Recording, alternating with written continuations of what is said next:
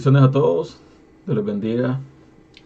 Eh, el día estuvimos em, hablando sobre lo que era el tema de ilusión.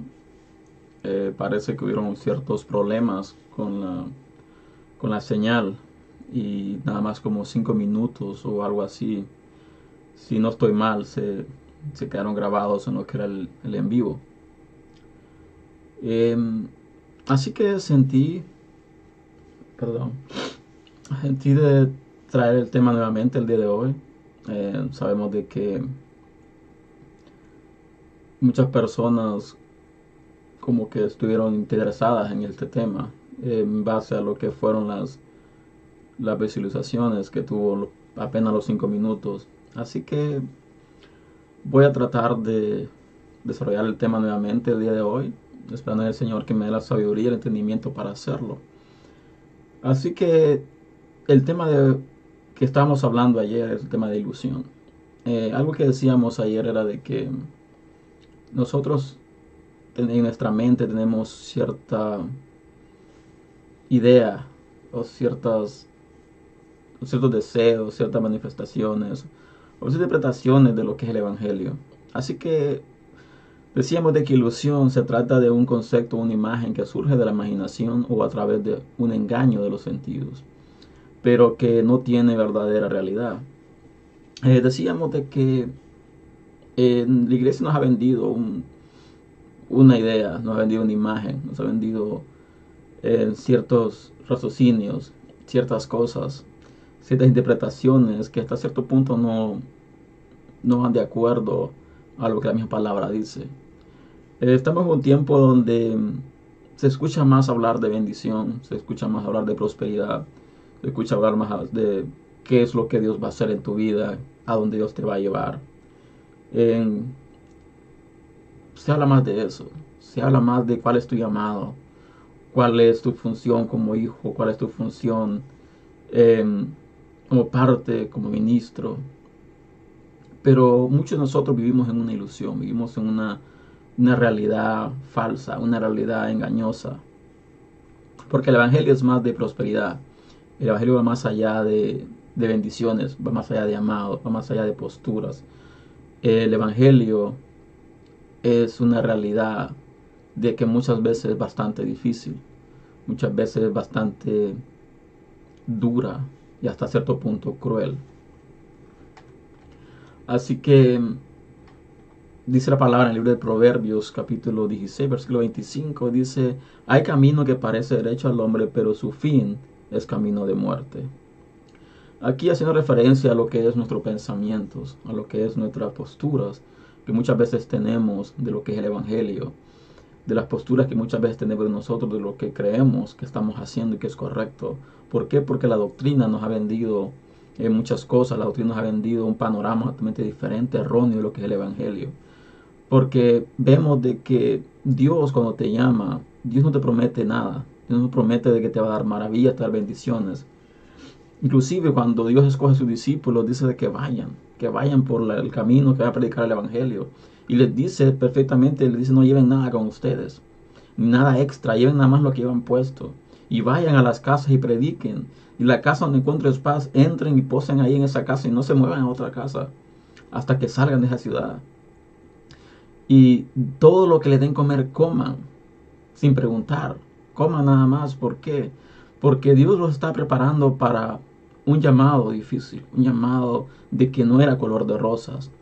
Pero si venimos a este tiempo, la iglesia nos ha vendido una imagen, nos ha vendido un concepto, nos ha vendido algo totalmente diferente a lo que es en verdad el Evangelio. Cuando tú estás en el Evangelio te vas a dar cuenta de que no todo es color de rosa, que no todo en la vida es alegría, no todo en la vida es em, algarabía. A haber momentos donde te vas a sentir frustrado, va a haber momentos donde te vas a sentir sin fuerza, sin ánimo de seguir. Va a haber momentos donde vas a sentir de que estás en el lugar equivocado, estás en el camino equivocado. Vas a comenzar a voltear a ver atrás y vas a ver de que tu vida muchas veces era mejor hasta cierto punto de lo que es en ese momento. Porque te hablaron de un Dios que restaura, un Dios de que cambia, un Dios que transforma. Y sí, Dios cambia, Dios transforma. pero también te dice de que el proceso te va a doler, por el cual te va a transformar.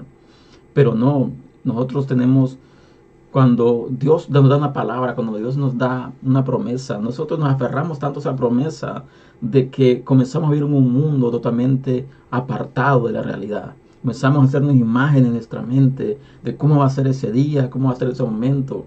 Pero cuando llega, como pasa el tiempo y vemos que esa promesa no se cumple, esa palabra no se hace realidad en nuestra vida, comenzamos a frustrarnos, comenzamos a decir, ¿será que fue mi mente? ¿Será que fue mi, mi pensamiento, mi emoción? Y comenzamos a desviarnos, comenzamos a alejarnos de lo que es el camino correcto. Y esto es el resultado de la imagen que nos hemos puesto. Este es el resultado de la imagen, de la ilusión que nos ha vendido a la iglesia. Y aquí no estoy hablando de iglesia en general, aquí estoy hablando del cuerpo de Cristo en general, no estoy hablando de iglesia en específico.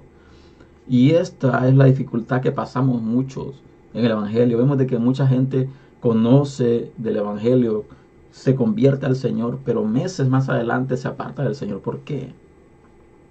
Porque le vendieron una imagen, te vendieron un concepto de lo que era la iglesia.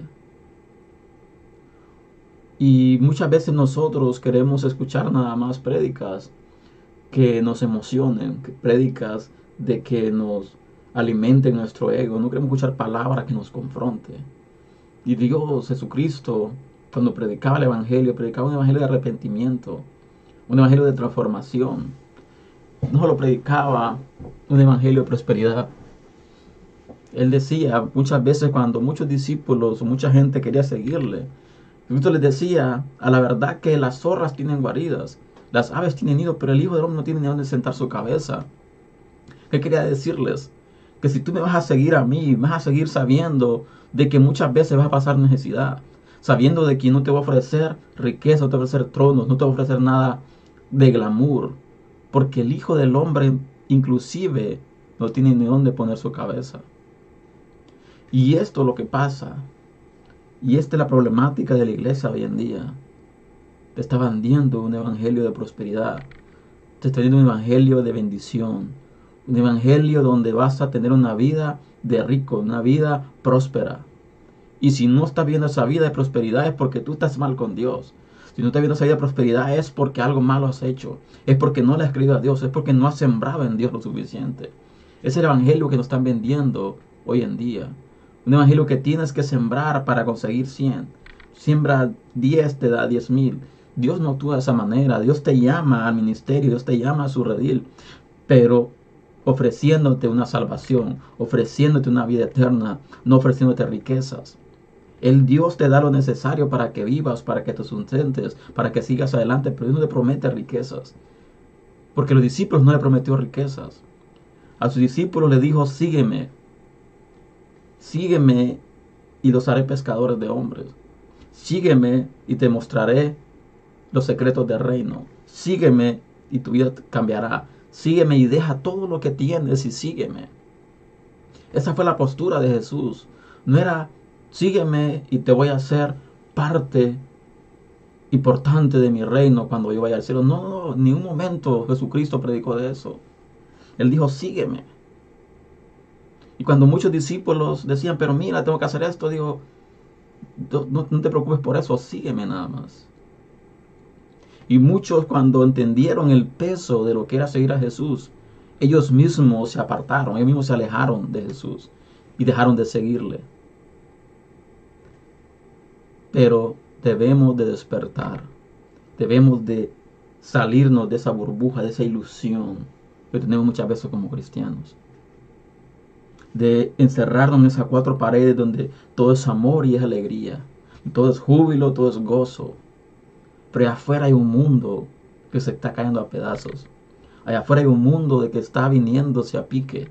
Y nosotros como iglesia, en una atmósfera de ilusiones, una atmósfera de júbilo, de cántico, de gozo y a su vez también matándonos entre sí. Cuando Dios te manda a predicar su palabra, tienes que predicar la palabra de la manera correcta. haciendo referencia de que Dios cambia, de que Dios transforma, de que Dios hace las cosas diferentes, pero hay un proceso que Dios te va a pasar. Hay un momento donde Dios te va a meter en el fuego y te va a comenzar a procesar, porque Dios va a sacar todo aquello que te contamina, todo aquello que te ha contaminado, y Dios te va a limpiar, te va a purificar, pero el proceso no va a ser nada fácil, el proceso no va a ser nada sencillo. Va a haber un momento donde vas a, a, tener ganas de llorar, donde vas a sentir tanta presión de que lo que vas a querer hacer es irte de nuevo al mundo. Pero ese evangelio no se está predicando, el evangelio donde Dios te va a procesar hasta que sacar lo mejor de ti, donde Dios te va a dar la fuerza, donde Dios te tiene misericordia, donde Dios no te juzga, donde Dios cambia, pero hay un proceso por el cual Él te va a pasar para sacar lo mejor de ti, para que tú seas un instrumento en sus manos, un instrumento de honra y de gloria en sus manos. Pero sacamos de esa ilusión. Dejemos de caminar creyendo que nuestro camino está derecho, cuando muchas veces nuestro camino va para la perdición. Nuestro camino nos está llevando a la perdición y creemos que vamos con él correctamente. ¿Por qué? Por la imagen que tenemos adentro, por lo que nosotros creemos que merecemos. Nosotros creemos que tenemos que obtener. ¿Por qué? Por la posición que tengo de liderazgo, por lo que yo sirvo en la iglesia, por lo que yo ofrendo, porque yo diezmo. La cosa no se trata de eso. No importa qué tanto tú sirves, no importa qué tanto tú ofrendas, no importa qué tanto tú diezmes. Lo importante acá es que seas consciente de que Dios te ha llamado para algo en específico. Y salirte de esa ilusión, de esa imagen que tienes de prosperidad, de todo, todo te lo mereces, todo es tuyo, todo es para ti porque tú lo mereces, nadie más merece. No se trata de eso. Se trata de caminar rectamente, caminar constantemente, estar cerca de Dios y dejar que Dios nos procese. Y vender un evangelio de misericordia, un evangelio de sanidad, un evangelio de cambio, un evangelio de que Dios cambia la alegría Perdón, Dios cambia la tristeza en alegría, cambia el llanto en gozo. Pero hay un proceso. Hay un precio que toca pagar. Y eso es lo que la iglesia nos está vendiendo. Donde tenemos que ponernos a cuentas con Dios diariamente. Tenemos que arrepentirnos de nuestro mal caminar, muchas veces nuestra mala actitud. De las veces que hemos sido piedra de tropiezo para muchos. Tenemos que ponernos a cuenta. Ese evangelio no se está vendiendo si se vende, es un evangelio de acusación, donde tienes que caminar así, así, así, si no estás fuera. No se trata de eso, señores. El evangelio es más que reglamento, más que rudimentos. El evangelio es de demostrar, de tener compasión, de tener amor, pero a su vez también saber de que Dios es un Dios de orden, que le gustan las cosas en orden. Y no creer que merecemos todo por el título que tenemos merecemos todo por las horas que pasamos en iglesia. Porque el servicio a Dios, tú lo haces, tú lo das a Él por amor a Él, no por el beneficio que tú has adquirido, tú vas a adquirir de parte de Él. Servimos por amor. Y hemos sido llamados a restaurar, hemos sido llamados a cambiar, hemos sido llamados a hacer las cosas diferentes, a salirnos de esa burbuja, esa imagen de perfección que tenemos muchas veces, donde aquella persona que no eh, abarque esos aspectos de que tenemos como cristianos no puede ser parte. Espero que este mensaje ha sido bendición para tu vida y espero en el Señor de que no pase el problema de ayer, de que se cortó a mitad de la transmisión y no se grabó todo. Así que reflexionemos en eso. Y debemos recordar de que no todo lo que brilla es oro, ni todo es lo que parece a simple vista. Despertemos despertemos de esa ilusión, de esa imagen que nos hemos puesto de las cosas que merecemos como por ser parte. Porque si nos basamos no merecemos nada, ni la salvación la merecemos porque es por gracia. Así que Dios les bendiga, Dios les guarde y les invito a compartir este material si ha sido bendición para tu vida. Y les veo pronto el próximo sábado, así que hoy es domingo, pero primero el próximo sábado a las 7 de la mañana con un nuevo video y vamos a seguir trabajando para ver qué es lo que está pasando con, el, con los programas y Dios les bendiga y les guarde. Así que que tengan un feliz día. Hasta la próxima.